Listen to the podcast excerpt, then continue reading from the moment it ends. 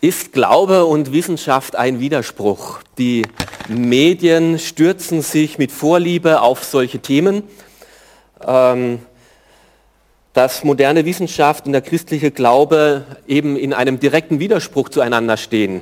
Egal, ob es dann um Wunder geht oder äh, um äh, Auferstehung oder um Schöpfung. Dann wird behauptet, die Wissenschaft zeigt, dass die Bibel überholte Ansichten hat und die moderne Entdeckungen eben die, das biblische Weltbild lächerlich macht. Oder glaubt ihr hier in der FEG etwa immer noch, dass die Welt in sechs Tagen geschaffen worden ist, dass die Menschheit von Adam und Eva abstammen würde oder dass es tatsächlich einen Jona im Fisch äh, gab oder dass Jesus 5000 Menschen mit nur ein paar Broten und Fischen satt gemacht hätte. Für manche sind diese Fragen ein echtes Hindernis, sich überhaupt vertrauensvoll Gott zuzuwenden, verständlicherweise. Für die meisten aber entstehen diese Fragen eigentlich erst dann, wenn sie eine Beziehung mit Gott angefangen haben und dann sagen, ich bin ja Christ und ich möchte ja an Gott glauben und ihm vertrauen. Nur irgendwie kriege ich das in meinem Kopf nicht zusammen. So denke ich, ist diese Frage Glaube und Wissenschaft für jeden von uns ein Thema, das uns herausfordern könnte. Ich muss vorausschicken, ich bin Theologe und kein Wissenschaftler. Ähm, eigentlich haben wir einen Wissenschaftler eingeladen, nur der ist krank geworden. Jetzt seid ihr aber in der Kirche gekommen, also ich glaube, ihr verzeiht es mir, wenn ich als Theologe jetzt über das Thema rede. Äh, ich möchte zuerst äh, darauf eingehen, in welchem äh, oder wie Glauben und Wissenschaft eben zueinander stehen und dann speziell zu dem Thema sind Wunder möglich. Ich hätte zwar auch noch Schöpfung und Evolution vorbereitet, aber ich glaube, eurer Aufmerksamkeit zuliebe und der Zeit werde ich das wahrscheinlich ein andermal machen müssen. Aber zuerst zum Thema, wie stehen Glauben und Wissenschaft zueinander? Gibt es da einen Widerspruch zwischen wissenschaftlicher Redlichkeit, was wir in der Schule und an den Universitäten hören, gelehrt bekommen oder selber lehren, und dem christlichen Weltbild? Sind nicht viele Aussagen der Bibel einfach wissenschaftlich überholt inzwischen? Muss man als Christ dann an diesen Punkten einfach seinen Verstand abgeben. Ich möchte ein paar Aspekte beleuchten. Zum einen ist es sehr hilfreich und wichtig, dass wir zwischen Fakten und Interpretationen unterscheiden. Das wird sehr, sehr häufig eben nicht gemacht. Und zwar auf beiden Seiten, auf Seiten der Theologie genauso wie auf Seiten der Wissenschaft. Auf Seiten der Kirche gibt es Theologen, die Dinge feststellen oder festhalten, die die Bibel eigentlich so nicht sagt. Wenn zum Beispiel Theologen anhand der Stammbäume, die wir in der Bibel finden, wer von wem abgestammt ist und so weiter, diese Jahreszahlen zusammenzählen und rückrechnen und dann daraus ein vermutliches äh, Alter der Erde von 6000 Jahren behaupten, dann meine ich, will es die Bibel als solches nicht sagen. Die Bibel selbst möchte sagen, dass der Glaube und die Erleben mit Gott von Generation zu Generation sich fortgesetzt hat, dass Gott sich jeder Generation neu vorgestellt hat und er sich ausgebreitet hat. Aber diese äh, Stammbäume sind nicht aufgeschrieben worden, damit wir das Alter der Erde berechnen. Und wenn man einen Bericht liest, muss man immer zuerst fragen, mit welcher Intention ist er geschrieben worden. Genau das gleiche Problem haben wir aber auch auf Seiten der Wissenschaftler. Es gibt Forscher, die Dinge behaupten, die weit über die Zulässigkeit des Deutungsrahmens ihres Forschungsergebnisses geht. Also die, die Fakten dann in ein philosophisches Gedankengebäude einordnen und nicht mehr unterscheiden zwischen den Fakten und dem philosophischen Gedankengebäude. Oftmals wissen die Forscher sehr wohl über die Begrenztheit ihrer Erkenntnis, unter welchen Prämissen sie überhaupt äh, zu einer Aussagefähigkeit kommen und wie gering überhaupt die Aussagekraft ist. Nur die Medien oft stellen das dann in einen ganze Weltanschauungshorizont hinein und behaupten etwas, was der Wissenschaftler selbst gar nicht so sagen würde. Das ist aber überhaupt nicht hilfreich und wir müssen wirklich lernen zu unterscheiden zwischen Fakten und der Interpretation der Fakten. Denn zur Interpretation der Fakten brauchen wir immer einen Deutungsrahmen oder ein Paradigma. Diese Fakten können, nämlich die gleichen Fakten können völlig unterschiedlich beurteilt werden. Ich mache es mal deutlich an einem einfachen Beispiel. Kommt eine Frau zu mir und sagt etwas aufgeregt, deine Frau habe ich in der Stadt mit einem fremden Mann in einem Café gesehen. Jetzt kann ich dieses Fakt, meine Frau sitzt anscheinend in Klagenfurt mit einem Mann im Café, recht unterschiedlich beurteilen. Diese Frau ist von ihrem Mann verlassen worden, weil er mit einer fremden Frau davon gegangen ist. Die Frau hatte gemeint, sie müsse mir das sagen, damit mir nicht das Gleiche passiert. Ich hatte gedacht, ja, ich kenne meine Frau, ich liebe meine Frau, meine Frau liebt mich, sie wird mir treu sein, ich habe kein Problem damit. Ihr seht also, das Faktum kann völlig unterschiedliche Deutungen für uns bekommen, je nachdem, in welchem Kontext wir dieses Faktum einordnen. Und das ist auch bei wissenschaftlichen Erkenntnissen meistens so. Zum Beispiel jetzt, sagen wir mal, bei der Geologie angeordnet. Ja, wir kennen alle in Amerika den Grand Canyon, Riesenschluchten, beeindruckend. Wenn man jetzt da zurückrechnet, wir haben jetzt so viel Wassermenge und wir haben diese Gesteinsschichten, wenn wir jetzt zurückrechnen, wie diese Wassermengen, die wir jetzt haben, diese Canyons ausgewaschen haben, dann gibt es eben astronomische Zahlen von Zeit. Ähm, ja, und dann kann ich natürlich sagen, das waren hunderttausende Jahre, äh, in denen dieser Grand Canyon entstanden ist. Naja, aber diese Aussage kann ich nur unter bestimmten Prämissen machen. War immer so viel Wasser wie jetzt dort und waren die Gesteinsschichten immer so hart wie jetzt? Wenn ich andere Paradigmen habe, es könnte auch sein, dass viel, viel mehr Wasser mal geflossen ist und es könnte sein, dass die Gesteinsschichten nicht hart waren, sondern viel weichere Gesteinsschichten wie jetzt dann kann ich sagen, das kann auch in einer viel kürzeren Zeit entstehen, dann würde es auch sehr gut ähm, in ein Modell passen, was der Sinnflut entspricht, wo viel, viel mehr Wassermassen dann da waren und die Gesteinsschichten eben noch nicht ausgehärtet waren. Okay, wir können Sachen beobachten und Fakten haben, aber wo wir sie einordnen, wie wir sie interpretieren, das ist eigentlich dann das Entscheidende. Jeder von uns hat Paradigmen auch jeder Wissenschaftler, es gibt keine absolute Objektivität. Das können wir uns abschminken. Der, der Wissenschaftler ist immer auch Subje äh, oder ein Subjekt und seine Betrachtungsweise entscheidet über das, was rauskommt. Ähm, von daher ist auch jede wissenschaftliche Erkenntnis von Glaubensüberzeugungen geprägt. Das lässt sich nicht ändern.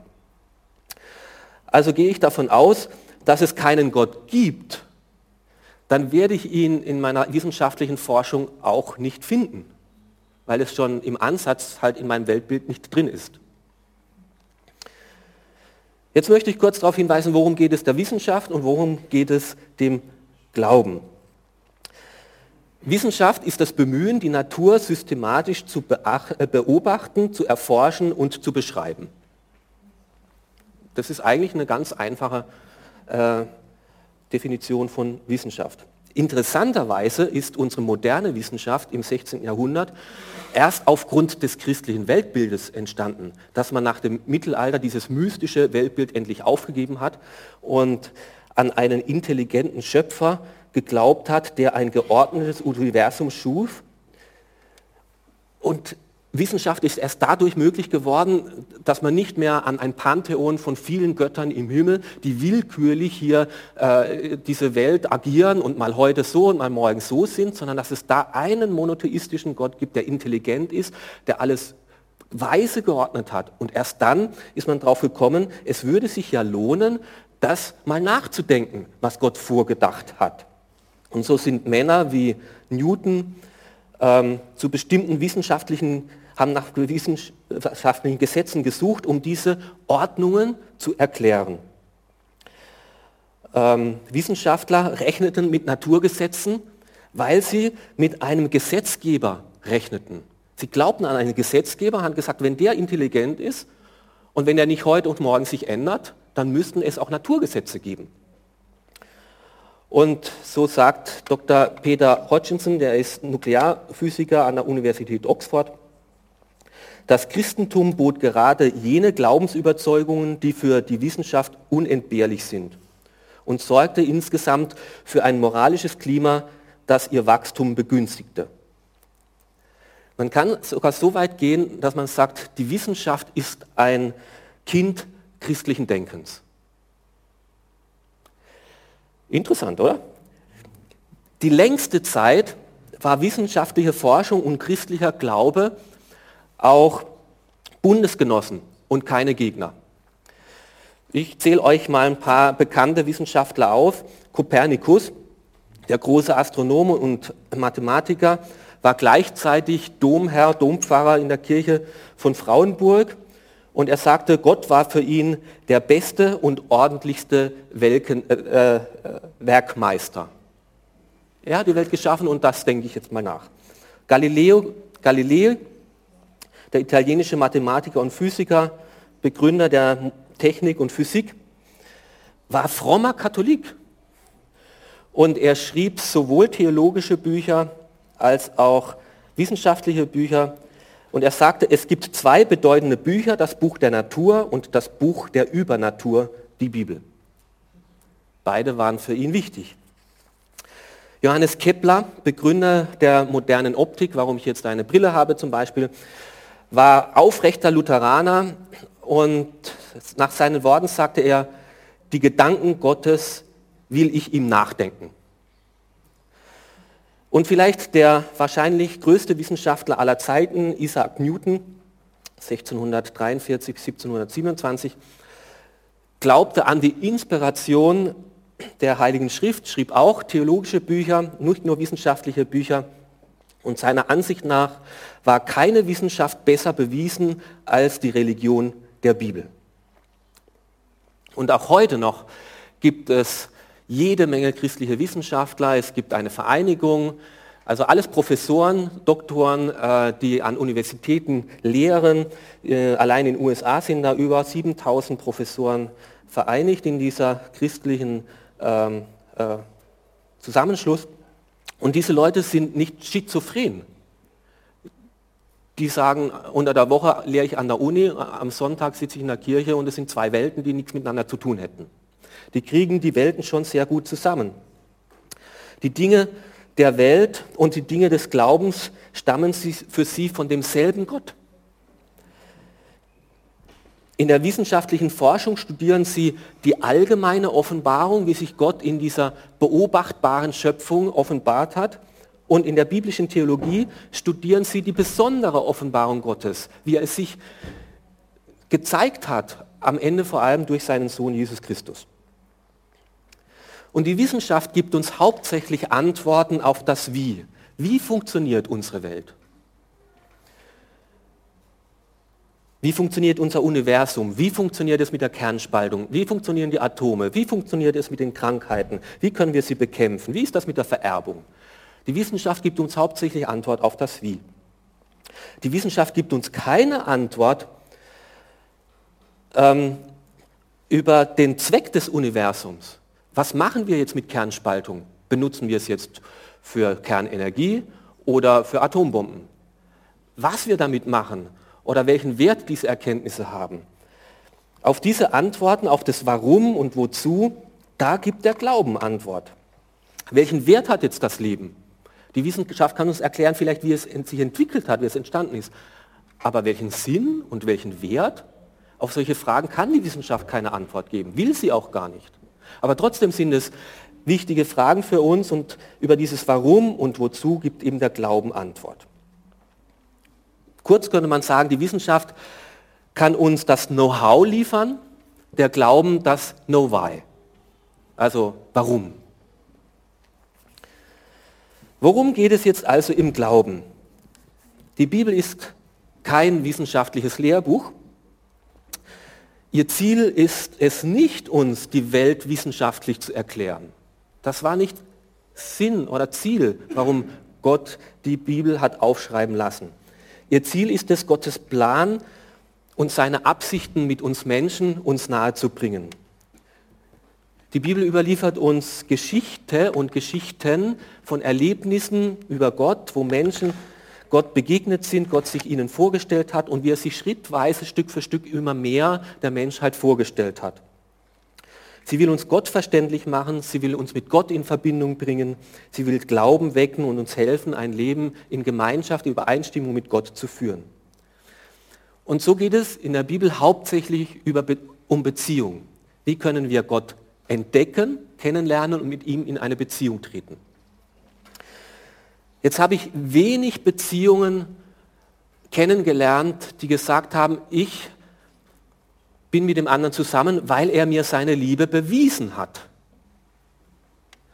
Liebe und Vertrauen und Zuneigung entsteht durch Begegnungen. Aber beweis mir mal Liebe, Zuneigung, wissenschaftlich.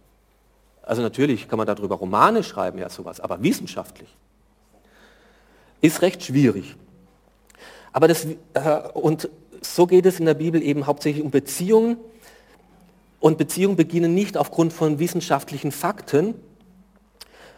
Sie können erlebt werden, aber schwer bewiesen werden. Beweist mir mal, dass meine Frau mich liebt. Ich habe Anzeichen, ich habe Hinweise an ihrem Verhalten. Da kann ich Rückschlüsse ziehen zu einem begründeten Vertrauen. Aber beweisen ist schwierig.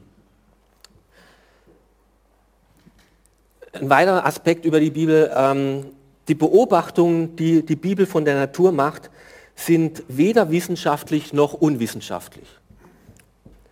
Ein, die Beobachtungen, die die Bibel über die Welt macht, werden meistens in ganz einfachen Worten niedergeschrieben, dass es normaler, ein normaler Mensch verstehen kann. Es war nicht Absicht der Bibel, hier wissenschaftlich abgesicherte Definitionen zu liefern, damit Wissenschaftler das nach allen Richtungen abchecken können.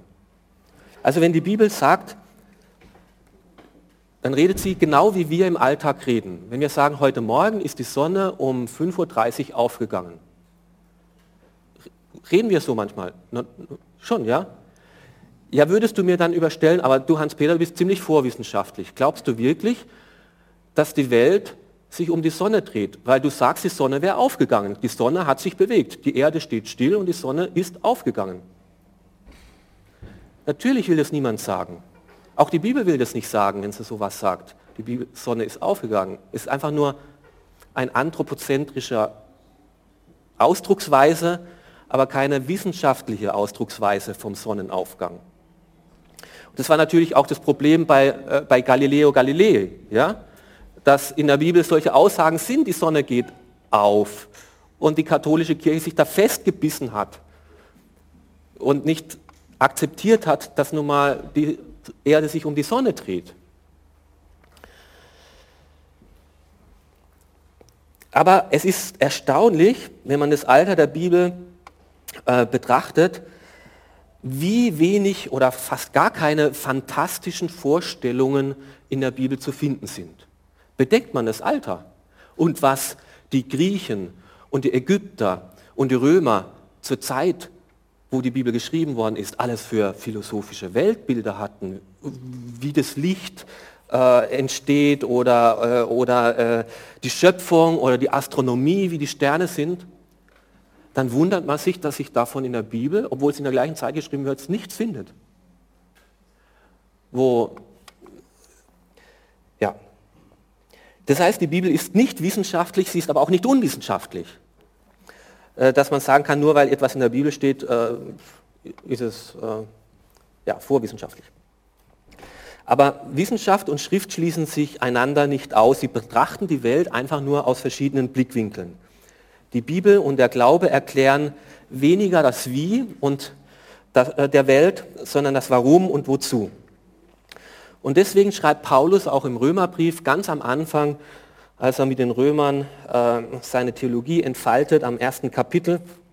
Denn Gottes unsichtbares Wesen und seine ewige Kraft, als auch seine Göttlichkeit, die wird an dem Erschaffenen der Welt sichtbar und kann man wahrnehmen und kann man daran schauen, damit auch Menschen, die sonst von Gott nichts hören, keine Entschuldigung haben, sondern ihn erkennen können. Das heißt, die Bibel geht davon aus, dass man in der Natur, an der Schöpfung, Rückschlüsse auf einen Schöpfer schließen kann. Könnt ihr mir soweit folgen? Gut. Dann möchte ich, also jetzt können, mich, jetzt können wir uns entscheiden, soll ich jetzt noch zehn Minuten über Wunder reden? Sind Wunder denkbar und möglich? Oder zehn Minuten über Evolution und Schöpfung? Ähm, Wunder, okay, danke. Ich hätte es auch präferiert. Ja, okay. Gut. Glaubt ihr tatsächlich vielleicht, dass Jona im Bauch eines Wals war? Hat, ist Jesus wirklich über Wasser gegangen? Ähm, hat er wirklich Wein zu, Wasser zu Wein machen können von jetzt auf nachher? Äh, sind die Wundergeschichten der Bibel glaubwürdig? Kann ich das noch als Mensch des 21. Jahrhunderts glauben? Wissenschaft kann Wunder nicht beweisen, ebenso wenig wie sie sie widerlegen kann. Das möchte ich begründen. Mit wissenschaftlichen Methoden kann ich gewisse Dinge erforschen und andere Dinge eben nicht.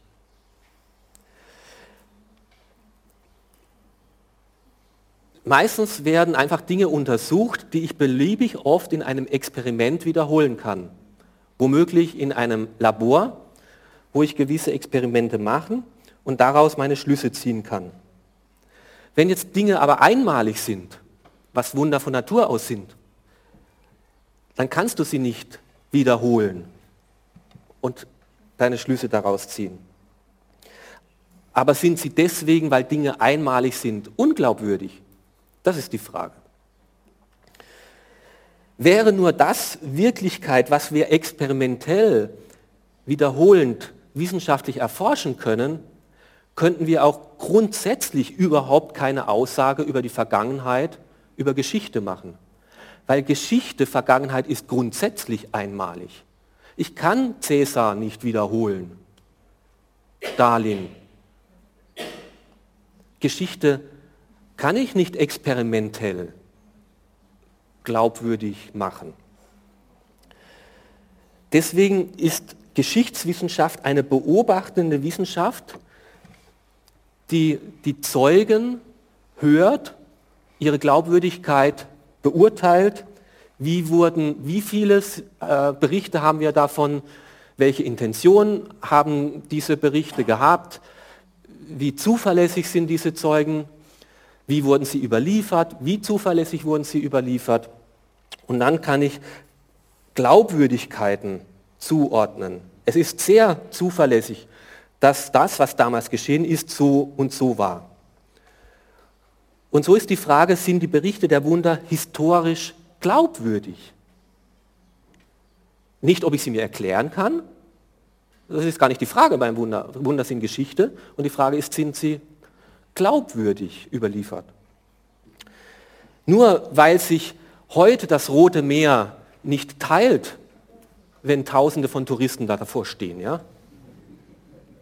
Weil wir nicht ständig die Erfahrung machen, kann ich nicht sagen, es ist grundsätzlich nie passiert in der Geschichte. Die Frage bei Wundern ist nicht, ob wir sie erklären können, sondern ob sie so geschehen sein können. Und wir haben jede Menge glaubwürdige Zeugen aus erster Hand, die selbst es gesehen haben und glaubwürdig überliefert haben. Okay, jetzt gibt es Einwände, jede Menge. Die Menschen damals wären einfältig gewesen, vereinfachtes Weltbild, abergläubisch, viel abergläubischer als der moderne Mensch und deswegen konnte man den Menschen früher alles Mögliche einreden, weil sie keine andere Erklärung auch hatten, dann mussten sie halt an Wunder glauben und äh, glaubten sie dann auch an wundersame Geschichten der Bibel. Ja, ich glaube, da überschätzen wir uns bzw. unterschätzen wir die Menschen der Vergangenheit. Der normale Mensch der Vergangenheit konnte unterscheiden zwischen normalen naturwissenschaftlichen Abläufen, was er jeden Tag erlebt, Damals ist auch ein Brot, wenn das aus der Hand gefallen ist, auf dem Boden gelandet. Und zwischen Wundern, die außergewöhnlich sind. Und für sie war es ganz klar, normalerweise fahren wir mit einem Boot über den See. Diesmal ist Jesus ohne Boot zu Fuß über den See gegangen. Das ist nicht normal. Das ist, da unterscheiden wir, das ist ein Wunder. Also die war nicht irgendwie ein Blindgeborener, der von, den wir kennen, den, seit Säuglingsalter an, der in die Schule gegangen ist mit uns, der nie hat sehen können, der jetzt auf einmal mit 35 Jahren sehen kann. Das ist nicht mit psychosomatischen äh, Abläufen erklärlich. Dem haben wir zugesprochen und jetzt auf einmal hat er ein bisschen mehr irgendwie Klarsicht gehabt in seiner Weltsicht oder sowas. Ja? Die konnten das sehr wohl unterscheiden, was erklärlich ist und für sie unerklärlich. Und, und wir haben jede Menge solche Berichte in der Bibel, wie zum Beispiel vom Thomas, ja, der gesagt hat, also ihr könnt mir erzählen, was ihr wollt, wenn ich nicht meine Hände in die Male von Jesus Wundmalen an seinen Händen lege und meine Hand in die Seite von Jesus, werde ich es euch nicht glauben. Es waren sehr wohl Zweifler und er hatte erst geglaubt, als er Auge in Auge Jesus gegenüberstand und es wirklich spüren und sehen konnte. Wunder waren unerklärlich, aber gleichzeitig unwiderlegbare Tatsachen, die viele Menschen veranlassten, an Jesus zu glauben. Diese Wunder, die uns in der Bibel berichtet werden, die sind ja nicht in irgendeinem hintersten Hinterzimmer irgendwo passiert, wo niemand dabei gewesen wird. Und jetzt erzählen wir es mal. Das ist ja mitten in der Gesellschaft passiert, wo Hunderte, gar Tausende dabei waren.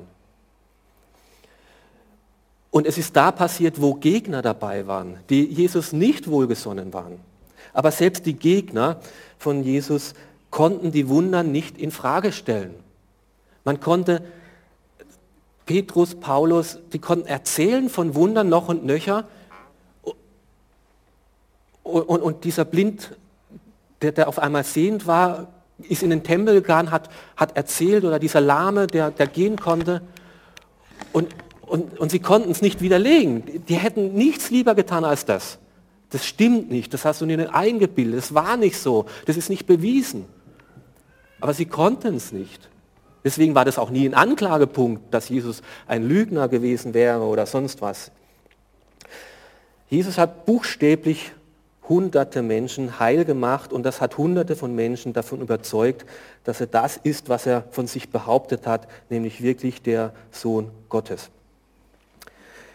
Wieder ist hier die Frage nach dem Paradigma, was ich vorhin schon gesagt.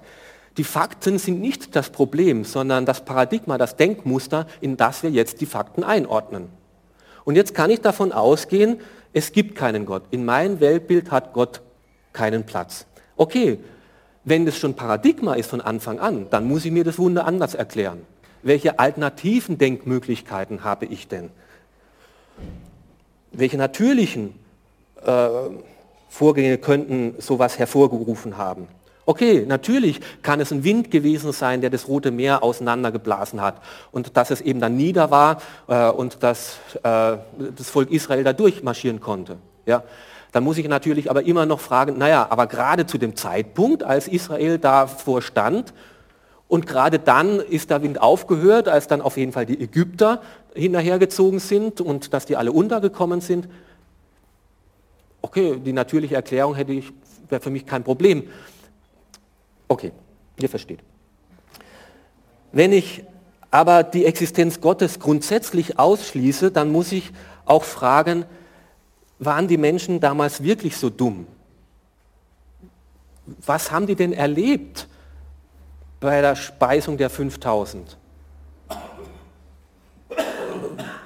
Waren die wirklich so dumm, dass die sich für dumm verkauft haben lassen. Oder bei der Hochzeit oder was weiß ich, dann muss ich fragen, war Jesus wirklich so ein durchtriebener Lügner und Betrüger, der ganz genau gewusst hat, es ist ein Zaubertrick oder irgendwas, ich habe den Berg vorher mit irgendwelchen äh, geheimen äh, Angestellten ausgegraben. Ich habe irgendwo im Ausland Brote und Fische gesammelt und die habe ich dann da kalt gehalten oder sowas, dass die Fische nicht verrotten und sowas äh, irgendwo. Äh, und dann äh, haben wir das im Geheimen irgendwie aus dem Berg rausgeholt und ausgeteilt oder sowas. Kann man glauben. Gut, ist jedem zulässig. Ob es glaubwürdig ist, ist eine andere Frage. Und dass diese Jünger, die dann diese Geschichten erzählen, dass die für diese Lügengeschichten jeder Einzelne bereit ist zu sterben. Für dies, wo er genau weiß, dass es nicht stimmt. Ja, solche Fragen muss ich mich dann auch stellen, wenn, wenn ich sage, das kann unmöglich gewesen sein. Wenn ich auf der anderen Seite an die Existenz Gottes glaube, dann sind Wunder überhaupt kein Problem. Wenn es einen mächtigen Schöpfergott gibt, der alles ins Dasein gerufen hat, der die Naturgesetze geschaffen hat, dann ist es überhaupt nicht schwer, dass dieser Gott von Zeit zu Zeit in seine eigene Schöpfung eingreift und ab und zu mal die Naturgesetze auch außer Kraft setzt. Weil der Schöpfer ist ja nicht gebunden an seine Schöpfung. Er ist ja nicht Teil seiner Naturgesetze. Er steht ja weit drüber und dass er ab und zu mal seinen Finger hinlegt und jetzt heute möchte ich es da anders haben. Dass sich die Atome von diesem Wasser heute mal anders drehen und Jesus drauf gehen kann. Dann ist es kein Problem, dass Gott Engel schickt, das Meer teilt, Kranke spontan heil macht, Tote auferweckt. Im Gegenteil, wenn man davon ausgeht, dass es wirklich einen Gott gibt, der die Welt geschaffen hat und der an dieser Welt Interesse hat, dann müssten wir sogar davon ausgehen, dass er ab und zu sich zeigt. Und warum nicht durch Wunder? Und diese Wunder, die wir in der Bibel lesen, sind ja nicht bloße Zaubertricks, die zweckfrei irgendwie gemacht haben. Jetzt müssen wir das Evangelium noch ein bisschen aufpeppen, irgendwie noch ein bisschen mehr Show reintun und jetzt tun wir das noch ein bisschen garnieren, so mit Wundern. Ähm, es ist nicht so, dass wir die Wunder in der Bibel einfach so streichen könnten als irgendwie unnötiges Anhängsel, tun wir mal die Wunder weg, dann bleibt uns noch der Zentrum oder die Hauptsache. Ist leider ist ja nicht so, ähm, dass die Wunder zweckfrei wären zur Belustigung der Menge. Diese Wunder sind zweckgebunden gewesen. Gott wollte jedes Mal in einer Situation etwas zeigen von sich, warum er dieses Wunder so tut. Und die Hauptsache von diesen Wundern in den Evangelium war, Jesus Christus als der Messias zu beglaubigen. Weil nur wenn er tatsächlich Gott ist, stellt sich Gott so hinter ihn und zu ihm. Und nur der Messias selber, der auf den hingewiesen worden ist, der kann Kranke heilen, Dämonen austreiben, Tote auferwecken, Brote vermehren und Stürme stillen. Und deswegen sagt Johannes, und, diese Wunder wollen Glauben wecken, dass das, was Jesus sagt, wirklich stimmt und wirklich von Gott kommt, dass er sich nicht ausgedacht hat und nicht irgendwie sich über, selbst überhöht hat, sondern dass Gott sich dahinter stellt. Und so beendet Johannes, der Evangelist, sein Evangelium auch ganz am Ende so, noch viele andere Zeichen, die in diesem Buch nicht aufgeschrieben sind, hat Jesus vor unseren Augen allen seinen Jüngern getan. Diese aber sind aufgeschrieben, damit ihr glaubt nämlich dass Jesus der Messias ist, der Sohn Gottes, und damit ihr durch den Glauben das Leben habt in seinem Namen.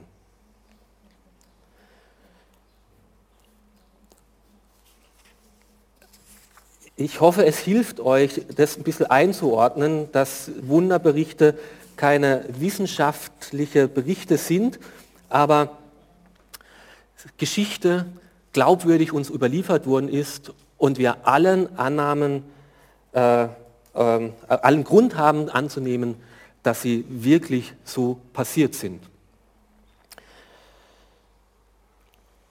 Glaube, und jetzt komme ich zum Schluss, Glaube und Wissenschaft können sich wunderbar ergänzen. Ähm, Werner Heisenberg hat gesagt, der erste Trank aus dem Becher der Naturwissenschaft macht atheistisch, aber auf dem Grunde des Bechers wartet Gott. Man muss nur lang genug forschen, um zu wissen, wie wenig wir wissen. Dieses Halbwissen ist dieses Gefährliche. Aber wer viel weiß, der weiß, wie wenig wir wissen.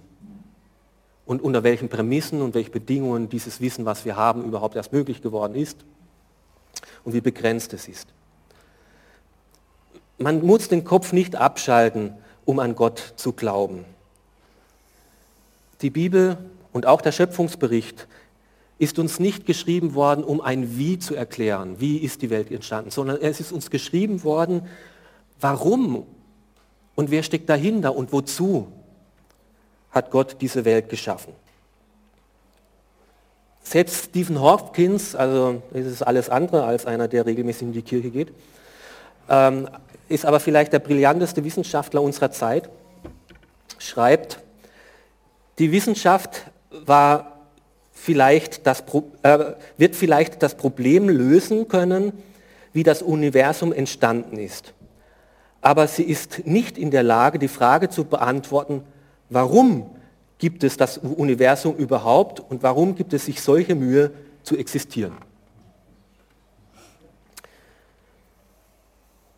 Die Natur kann uns bestenfalls darauf hinweisen, dass es einen persönlichen, einen intelligenten Schöpfergott gibt, mit einer gewaltigen Kraft und einer kolossalen Kreativität und Ideenreichtum, der offensichtlich an diesen Menschen Interesse haben muss, sonst würde nicht alles in der Schöpfung so auf den Menschen optimal abgestimmt sein.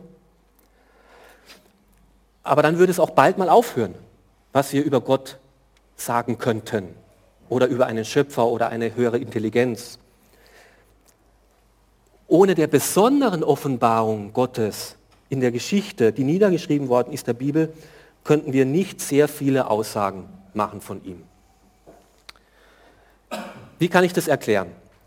Zum Beispiel backt Tante Mathilde einen wunderbaren Kuchen und ich nehme diesen Kuchen mit in eine hochkarätige wissenschaftliche Runde und lasse ihn von Wissenschaftlern untersuchen. Der Ernährungswissenschaftler wird mir etwas erklären über die Wirksamkeit der Stoffe. Der Bio Biochemiker wird mir etwas über die chemische Bestandteile sagen können, der Physiker über die Moleküle und Struktur des Kuchens, der Mathematiker wird irgendwie die Größe oder das Volumen berechnen. Aber keiner von diesen Wissenschaftlern wird mir sagen können, wer diesen Kuchen gebacken hat, warum und für wen. Das wird mir keine Wissenschaft beantworten können. Da muss ich zu Mathilde gehen Tante Mathilde, die ist gar kein Wissenschaftler. Die, die hat von dem anderen überhaupt keine Ahnung.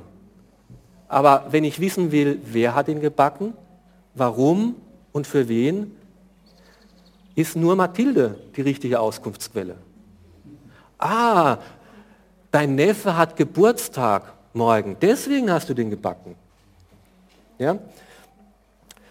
Und das Tolle ist, dass Gott sich sowohl in seiner Schöpfung offenbart hat, aber noch toller ist, dass er sich selbst offenbart hat durch die Geschichte, schließlich durch seinen Sohn, zuverlässig überliefert in seinem Wort.